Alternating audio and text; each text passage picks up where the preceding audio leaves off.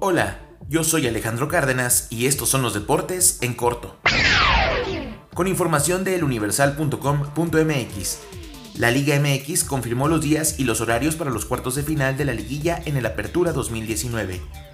Santos Laguna Monterrey, León Morelia, Tigres América y Querétaro Necaxa serán los enfrentamientos de cuartos de final en la Liga MX.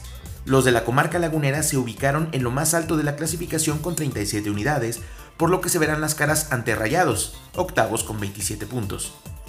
Los partidos se disputarán el jueves 28 de noviembre y el domingo 1 de diciembre, en ambos casos a las 19 horas. Por su parte, los Panzas Verdes fueron sublíderes al sumar 33 unidades y su rival en la primera fase de la liguilla serán los Purépechas, que terminaron en el séptimo escalón con 27. Esmeraldas y Monarcas chocarán el miércoles 27 de noviembre a las 19 horas y el sábado 30 a la misma hora.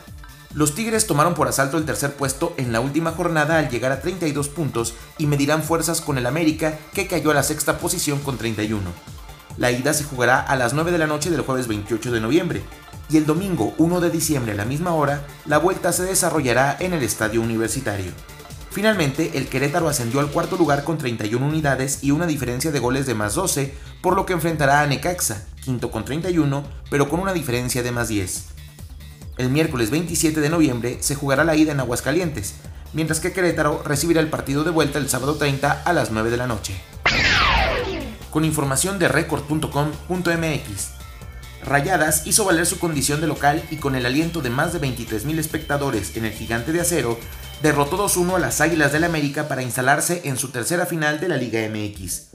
Desde el minuto 12, Monterrey se hizo presente en el marcador con un gran disparo de volea de Valeria Valdés desde el manchón penal tras un erróneo rechazo de la saga. Un desafortunado autogol de la guardameta JD Gutiérrez, tras una mala salida con los puños tan solo un par de minutos después, terminó por descomponer el espectro azul crema para toda la primera mitad. Leonardo Cuellar modificó a las capitalinas en el descanso y a tan solo 21 segundos del pitazo complementario, Lucero Cuevas dio esperanza a unas águilas que necesitaban un par de goles en 45 minutos, situación que terminó por no concretarse a pesar del insistir azul crema, yéndose de la cancha del estadio de Monterrey con la cabeza en alto a pesar de la eliminación. Este martes volverá a la acción la Liga Mexicana del Pacífico. A las 7.30 Sultanes contra Mayos, a las 8.30 Algodoneros contra Yaquis y Tomateros contra Naranjeros. A las 9, Venados contra Cañeros y a las 9.30, Águilas contra Charros. En la NBA, Indiana derrotó 126-114 a Memphis, Detroit 103-88 al Orlando Magic. En Cleveland, los Nets ganaron 108-106. Toronto dio cuenta de Filadelfia por 101 a 96. El Heat le pegó 117-100 a Charlotte. Los Celtics derrotaron 103-102 a Sacramento. Minnesota ganó como visitante 125-113 a los Halcones. Milwaukee se impuso 122-118 al Jazz. Los Bulls perdieron en casa 117-94 frente a Portland. San Antonio también cayó como local 114-104 frente a los Lakers y Oklahoma ganó como visitante 100-97 a Golden State.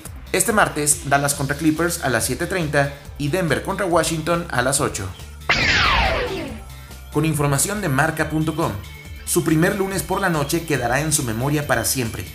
Lamar Jackson se presentó en esta clase de partidos para dar un recital de pases y acarreos, con lo que los Ravens de Baltimore vapulearon 45 puntos a 6 a los Rams de Jared Goff y compañía.